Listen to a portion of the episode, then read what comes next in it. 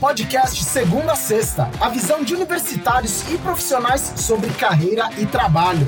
Eu sou Oscar Fujiwara e sempre vou trazer para nossa conversa convidados que vão compartilhar com você visões diferentes sobre cada profissão. Se você está pensando em fazer uma transição de carreira, começar um curso técnico ou universitário, ou só quer saber mais sobre as diversas áreas de atuação que existem, você está no lugar certo. Bem-vindas e bem-vindos ao Segunda a Sexta. Hoje a conversa é para quem gosta de desenho, de arte, de edição de imagens, porque a gente vai trocar uma ideia sobre design gráfico. Quem está aqui comigo é o Leão Vidal, que é designer gráfico, e o Nicolas Almeida, que está no oitavo semestre do curso de design gráfico, só falta entregar o TCC. Bem-vindo, Leão. Conta aí pra gente como você foi parar no curso de design gráfico e um pouco da sua trajetória profissional desde a época da faculdade. Prazer estar aqui com vocês. Eu sempre desenhei. Acho que a maioria da galera que estuda design meio que começa assim, né? Então, meu pai sempre desenhou, sempre copiei desenho que ele fazia, HQ, essas paradas. E chegou uma fase da adolescência, instalei Photoshop, por influência de um primo e comecei a me aventurar. Zero conhecimento, nunca tinha feito curso, nada. E chegou o terceiro ano do ensino médio, eu naquela dúvida do que, que eu ia fazer da vida. eu sabia que tinha que ser algo relacionado a desenho, então passou na minha cabeça arquitetura, uma, uma porrada de coisa. Mas acho que o design gráfico na época foi o que mais fez sentido para mim, até porque eu gostava bastante de computador, tecnologia.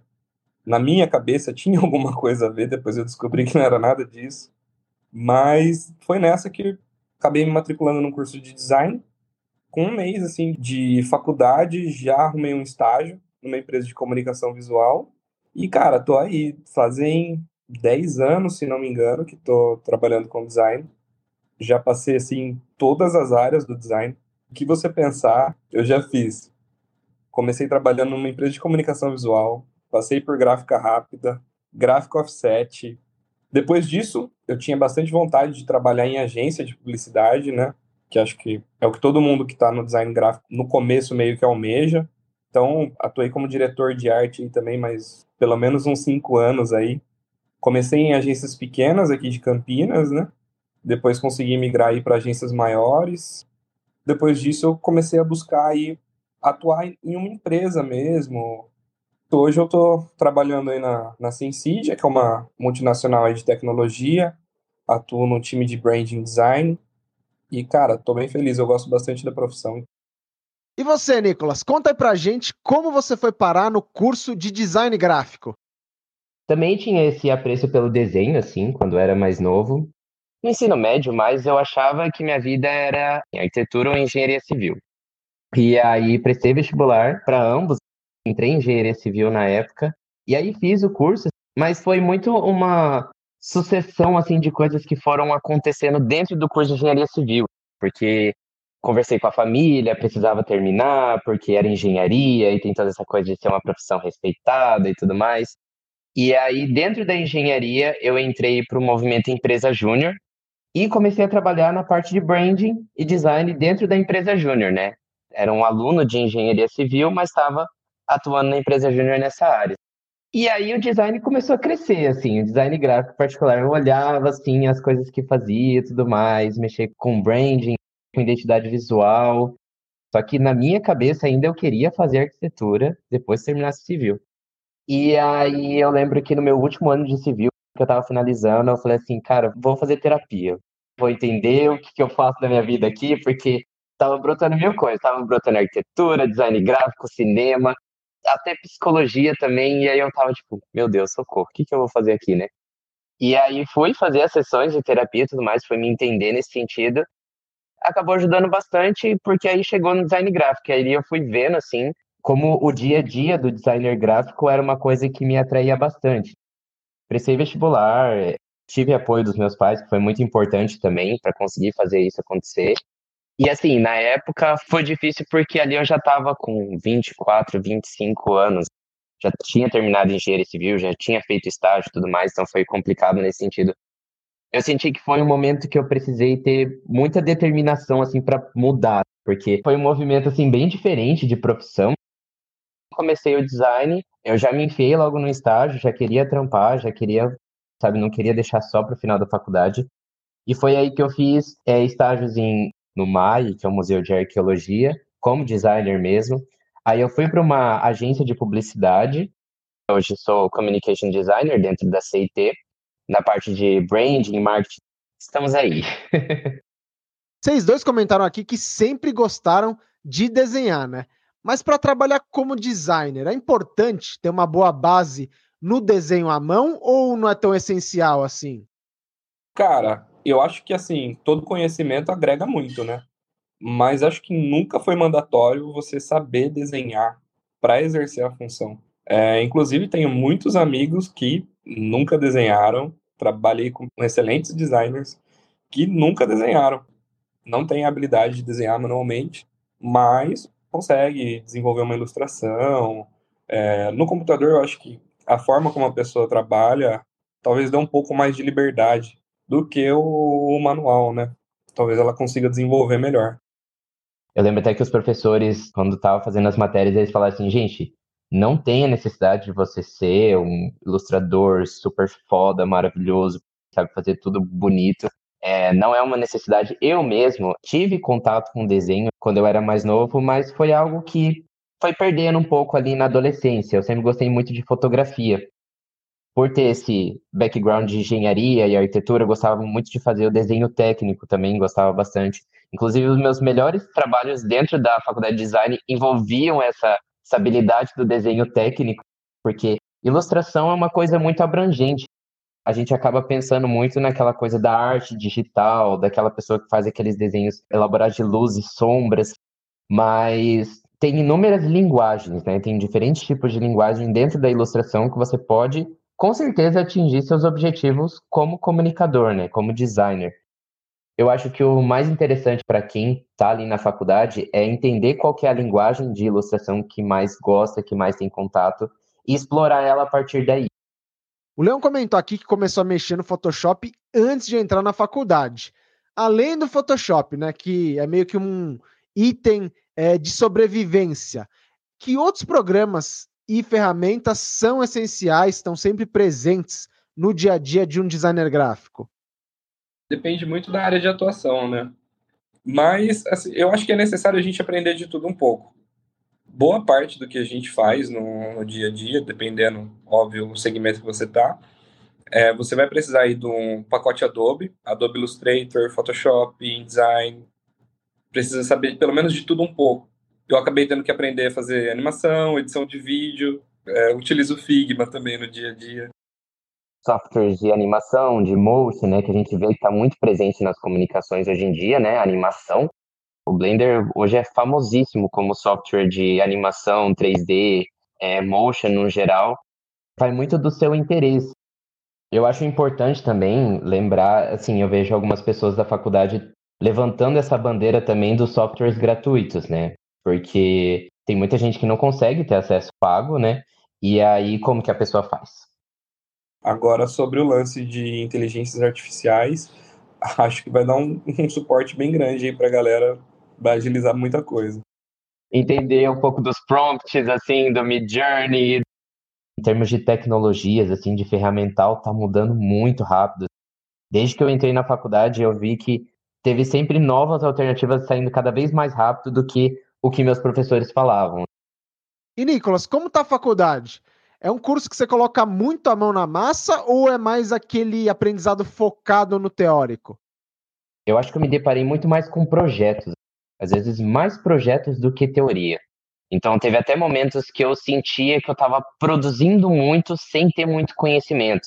Então teve algumas matérias específicas ali, a, a famosa semiótica, que foi o um momento ali de teoria mesmo e tudo mais. No meu caso, a grande diferença é que o mercado eu aprendi muitos hard skills e praticamente todos os soft skills vieram todos da faculdade. O grande lance foi saber aplicar a teoria nos momentos certos do mercado. E voltando aqui para o lado profissional, quais que são os principais desafios aí no dia a dia do designer? É muita correria? Como que é? O problema do tempo é unanimidade para todos os designers que eu conheço a gente tem muitas entregas que acabam chegando assim em cima da hora. principalmente em agência. É muito difícil de negociar prazo. Demandas são bem, bem para ontem, assim, né? Vamos dizer. E eu acho que na faculdade foi justamente o contrário. Existiu esse tempo ali para você sentar e, por seis meses, você se debruçar por uma matéria de identidade visual e ver com calma todo o projeto. Nem sempre o mercado tá essa, esse tempo, essa disposição para você ter todo esse processo. Foi essa a grande diferença entre mercado e faculdade. Na faculdade também existe mais liberdade criativa e tudo mais, que até te dá um pouco de segurança também sabe? No mercado é tudo muito corridaço, assim, chega já é, com algumas ideias já prontas. E vocês têm que lidar muito com os pitacos dos outros no trabalho de vocês, né? É, muita gente querendo mudar detalhe, mudar cor, mudar imagem. Como que faz para lidar com esse tipo de interferência no trabalho o tempo todo? E também, como que aprende a relevar algumas coisas que às vezes podem é, deixar a gente muito estressado, né? eu brinco que o design das coisas, por ser uma coisa visual, todo mundo se sente no direito de querer ajustar alguma coisa ou trabalhar em cima do trabalho feito pelo designer. Vamos lá, o Nicolas, ele fez engenharia civil. Cara, ninguém chega e questiona o trabalho do engenheiro civil se o cara não tem conhecimento para questionar isso. É muito louco. E no design isso acontece assim todos os dias. Para mim é aí que entra o conhecimento do designer, é provar por A mais B que aquilo que você fez tá melhor do que aquilo que a pessoa quer. Porque às vezes muitas coisas não fazem sentido, talvez não faça sentido com a campanha, talvez seja um elemento que não faça sentido no design, no, na composição do design. Foi até um, um choque para mim muito forte quando eu saí da engenharia e entrei no design. Porque na engenharia era um, o processo para você fazer o seu trabalho, né? É tudo regido por normas. Então é tudo cálculo, é tudo certinho. Se alguém quer dar um pitaco, não existe pitaco. Você fala assim, cara, esse é o cálculo, esse é o projeto, e é isso. Então a pessoa fala, oh, ok. O visual é uma parada assim, muito de imediato. Qualquer pessoa que bate o olho numa peça é muito reativo, é muito de cada pessoa.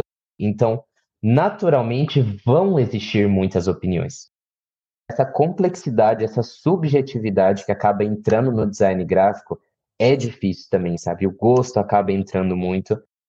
Sempre vai existir essa pessoa. Ah, e se fizer desse jeitinho aqui? E se fizer daquele jeito ali? O mais importante é você sempre defender o processo. Eu não fico tentando muito negociar. Eu explico todo o meu processo. Eu falo assim: olha, eu fiz isso por causa de tal coisa, faço aquilo por causa de tal coisa. O meu pensamento foi esse um dos maiores soft skills que o designer adquire é o poder de negociação. Né? É exercido diariamente, tanto de tempo quanto de criação. Não, mas vamos fazer de outra forma, é desse, dessa forma não vai ficar legal. Aí a gente até faz o que a pessoa está pedindo e joga junto que a gente tinha feito. Fala, ó, tá vendo? Isso aqui ficou pior por causa de X, Y e Z.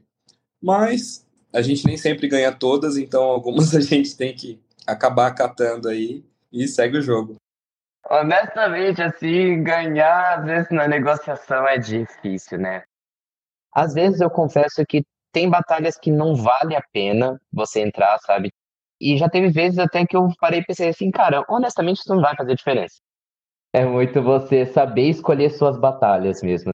Você saber onde você argumenta, onde você tem segurança para argumentar.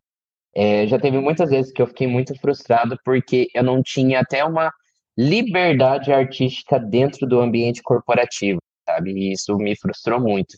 E aí eu falei assim, cara, eu acho que vale mais a pena eu ter meus projetos aqui pessoais, ter coisas que eu quero aprender, quero mexer, assim, tal, por fora, do que eu ficar tentando bater cabeça com esse ambiente.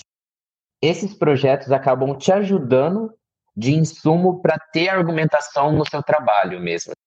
Então é sempre bom você estar tá se exercitando também então é muito você saber onde você direcionar a sua força criativa, achar esse equilíbrio. Vocês dois já passaram por agência de publicidade, né? E como vocês já comentaram, acaba sendo um caminho que é trilhado por muita gente que se forma em design gráfico. Eu queria que vocês contassem um pouco aí quais são os pontos positivos e os negativos de trabalhar em agência, na opinião de vocês. Acho que o grande lance de trabalhar em agência é o aprendizado, porque você aprende muito, acontece muita coisa o tempo todo, principalmente se for uma agência grande.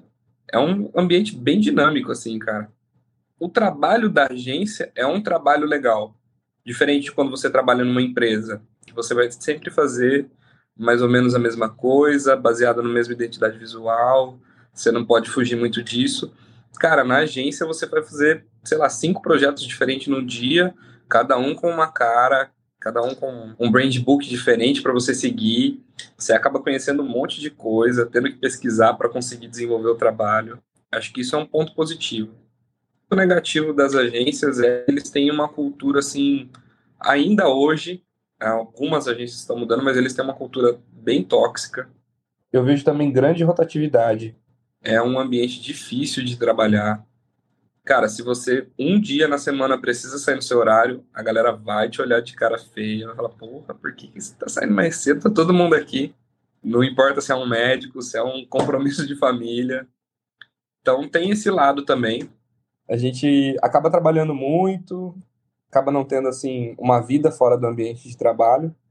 E até para quem está entrando na agência, acaba caindo nesse meio e acaba dando continuidade, né, a esse processo tóxico. Conheço muita gente, inclusive, que precisou de terapia depois que saiu de algumas agências e sofreram bastante. É realmente uma aventura, porque é, é dinâmico, é diverso, existe uma troca muito forte que ajuda as pessoas a crescerem. É, fiquei por dois meses, mas como o Leon comentou, é, um, é uma correria, tudo para ontem. Eu estava ainda no meu primeiro ano de design, é, exigiu muito de mim que eu ainda não tinha maturidade. Eu não tinha é, essa agilidade que precisava assim do, de um designer, né? Tinha dias que eu, eu era bem o estereótipo do estagiário voltando para casa no busão chorando.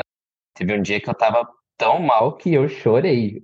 Cara, sou um lixo, assim, sabe? É, é, é difícil. A gente já falou de atuação em empresa, de atuação em agência de publicidade, mas também tem muita gente formada em design gráfico que trabalha como freelancer aí de forma autônoma, né? E quais são as possibilidades para quem escolhe esse caminho? Como que funciona também, né? O grande lance de ser freelancer é a prospecção de clientes, né? Você acaba não atuando só como designer, mas como vendedor, como recepcionista do seu trabalho, atendente de telefone, é tudo. Parte financeira também você é uma empresa de uma pessoa só, praticamente, para resolver todas os seus, as suas demandas do dia. É difícil, mas tem um lado gratificante, de é fazer um bom atendimento, entregar um puta material bacana, é, você ter sua liberdade, porque você consegue se organizar de forma que você entregue e não tenha alguém ali no seu pescoço, verificando o seu horário de trabalho. Eu trabalhei bastante como freela, porém nunca só como freela freelancer precisa prospectar bastante, né? Você tem sempre essa coisa, ah, o que, que vai vir no mês que vem, né? Vi pessoas no início, assim, que ficaram bem desesperadas. E, assim, a gente fala de um mercado, design gráfico no Brasil, ele é muito diverso.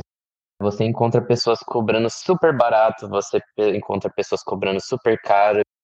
Eu acho que é importante também você trabalhar a sua confiança como freelancer, assim, sabe? Porque como você está ali aberto a lidar com o cliente de forma direta, você tem que ter muita confiança para defender o seu, falar os processos certinho, assim, sabe? E além dessas áreas de atuação que vocês já comentaram aqui, quais são as outras possibilidades aí, outras áreas, segmentos que têm absorvido bastante profissionais de design gráfico também? Que às vezes não são tão conhecidas assim do público em geral?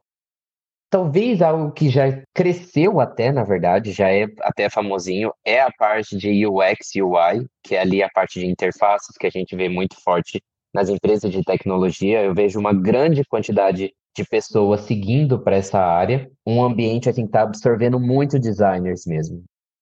Conheci muita gente que queria migrar do design gráfico, da área de publicidade, para a área de tecnologia, acho que por conta de salário, benefícios, tipo da empresa, enfim. Pode não parecer tão óbvio, mas ao mesmo tempo é óbvio essa parte de animação, assim, de você trabalhar em estúdios. Um exemplo que um professor me trouxe uma vez que eu achei bem interessante é que algumas marcas elas fazem toda uma experiência para você consumir e é meio que o designer que pensa isso. E não só o designer gráfico, né, mas tem o designer de produto também. Então ele fala no designer no sentido mais geral, mas essa coisa de você se preocupar com toda a experiência do consumidor. Isso acabava englobando esse design de serviço. Então é uma oportunidade que eu acho que é interessante também alguns designers se atentarem para aplicar no seu processo do dia a dia. E, gente, como está o mercado de trabalho? Para quem é formado e para estágio também.